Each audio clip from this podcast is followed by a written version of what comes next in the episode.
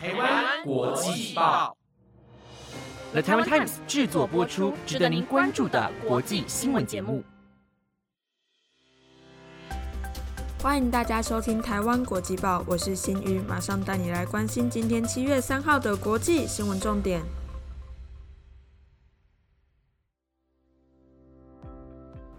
各位听众朋友们，晚安！暑假到了，你们有没有规划出游的行程呢？出去玩也要记得注意安全哦。炎热的天气也要记得多多补充水分，小心中暑哦。接下来马上带你来了解到今天的新闻有：欧洲罢工潮延烧，航班大乱有塞港；欧米孔变异株 BA. 点五来袭，多国病例增；乌东重镇遭包围，俄军飞弹袭乌南。瑞士同婚法正式上路，TikTok 中国员工竟可取得美国用户资料。如果想了解今天的新闻内容，就跟我一起听完台湾国际报吧。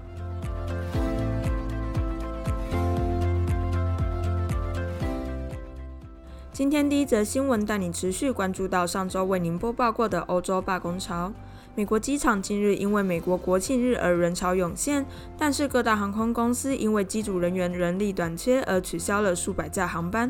欧洲的机场则是因为许多机组员工罢工，导致机场大乱，许多航班纷纷取消，就连欧洲的港口也连带受到罢工的影响。先带你来关注到航空业的状况。航空业的罢工潮持续延烧，欧洲物价高涨，暑假航班需求大增，再加上先前因为疫情停飞导致人力缺口还没补齐，航空业的员工趁这个机会来争取调薪，对抗物价通膨。德国法兰克福机场因为缺工，许多航班取消。法国戴高乐机场本周五也有两百五十名地勤人员示威，阻碍机场对外交通，导致十分之一的航班取消。美国达美航空也爆发罢工潮，达美航空的机师在纽泽西州纽瓦克机场示威，并要求更新二零一六年的劳动契约。再带领关心到欧洲的港口。德国、荷兰等欧洲港口也爆发罢工的事件，导致许多预定前往欧洲的货柜堵塞。根据报道显示，这些受影响的货柜内容物包含许多汽车产业的重要零组件，以及知名家具产业的家具。塞港的情形连带影响到铁路运输网拥塞，再加上先前缺货柜、缺货车的问题，货柜处理的速度将会变慢，延长原本规划的缴货期。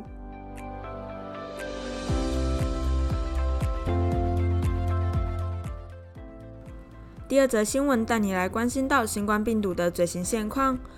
目前台湾疫情渐渐趋缓，但其他国家并非如此。奥密克戎亚型变异株 BA. 点五迅速扩散，日本及德国都饱受影响，疫情明显升温。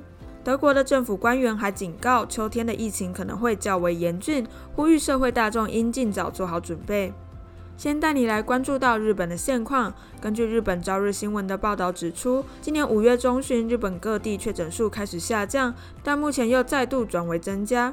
日本四十七个都道府县就有三十二个确诊病例数较前一周高。专家也对此回应，目前日本主流变异株 BA. 点二正在被 BA. 点五所取代，而 BA. 点五与 BA. 点二相比，更容易增加染疫人数。接着带你来关心到德国的现况。BA. 点五是目前德国主要流行的变异株，BA. 点五的扩散也让德国国内的疫情升温，每天新增的确诊人数超过十万人。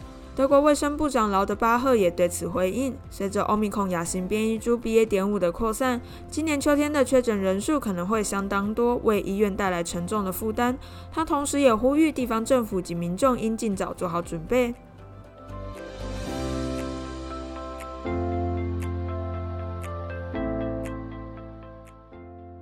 下一则新闻带你来持续关注到乌俄战争的最新现况。乌克兰与俄罗斯近期持续在乌克兰东部激战。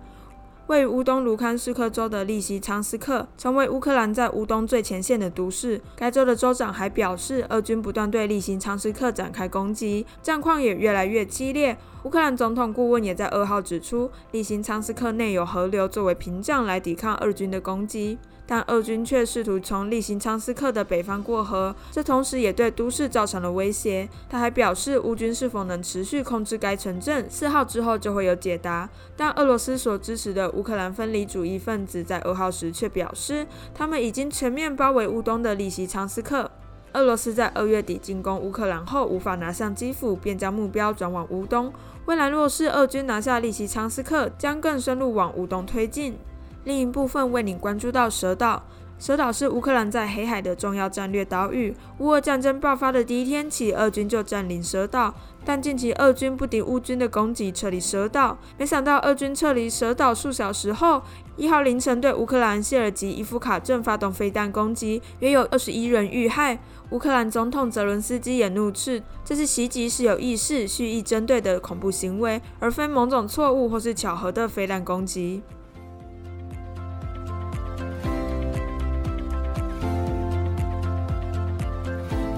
下一则新闻带领关心到瑞士同性婚姻的权益。二零一一年，同性婚姻在荷兰合法化，荷兰成为第一个合法化同性婚姻的国家。二零一九年五月十七号，台湾立法院三读通过司法院释字第七百四十八号解释实行法，并在同年五月二十四号生效。台湾成为亚洲第一个同性婚姻合法的国家。而位于欧洲的瑞士，曾有一群抗议人士反对瑞士政府的婚姻平权，并对此提出异议。在去年九月展开公投，结果有百分之六十四点一的选民支持同性婚姻法，并在今年七月一号正式上路。许多新人抢在新法上路的第一天登记。瑞士日内瓦市长玛丽特别担任主婚人，替新人们献上满满的祝福。市长玛丽还表示，婚姻制度变得平等，也强烈的告诉社会，一个人可以自由地爱人及被爱。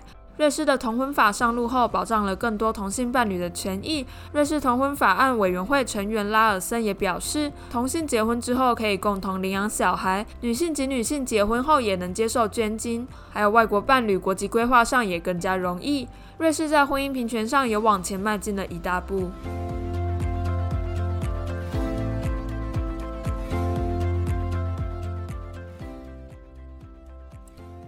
今天最后一则新闻带你来关心到先前曾为您播报过抖音 TikTok 窃取美国用户资料一事。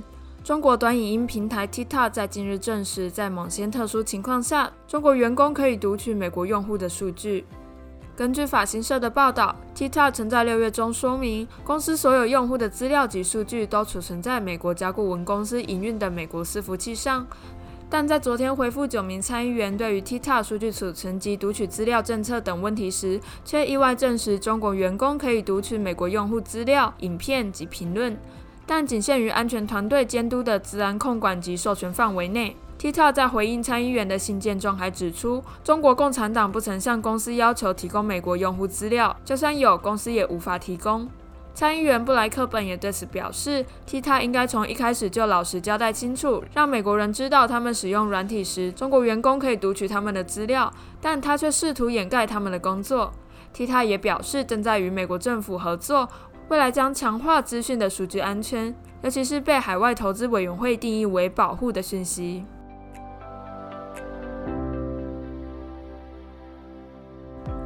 以上就是今天的台湾国际报新闻内容，由了台湾 Times 制作播出，感谢大家的收听，我们下次见。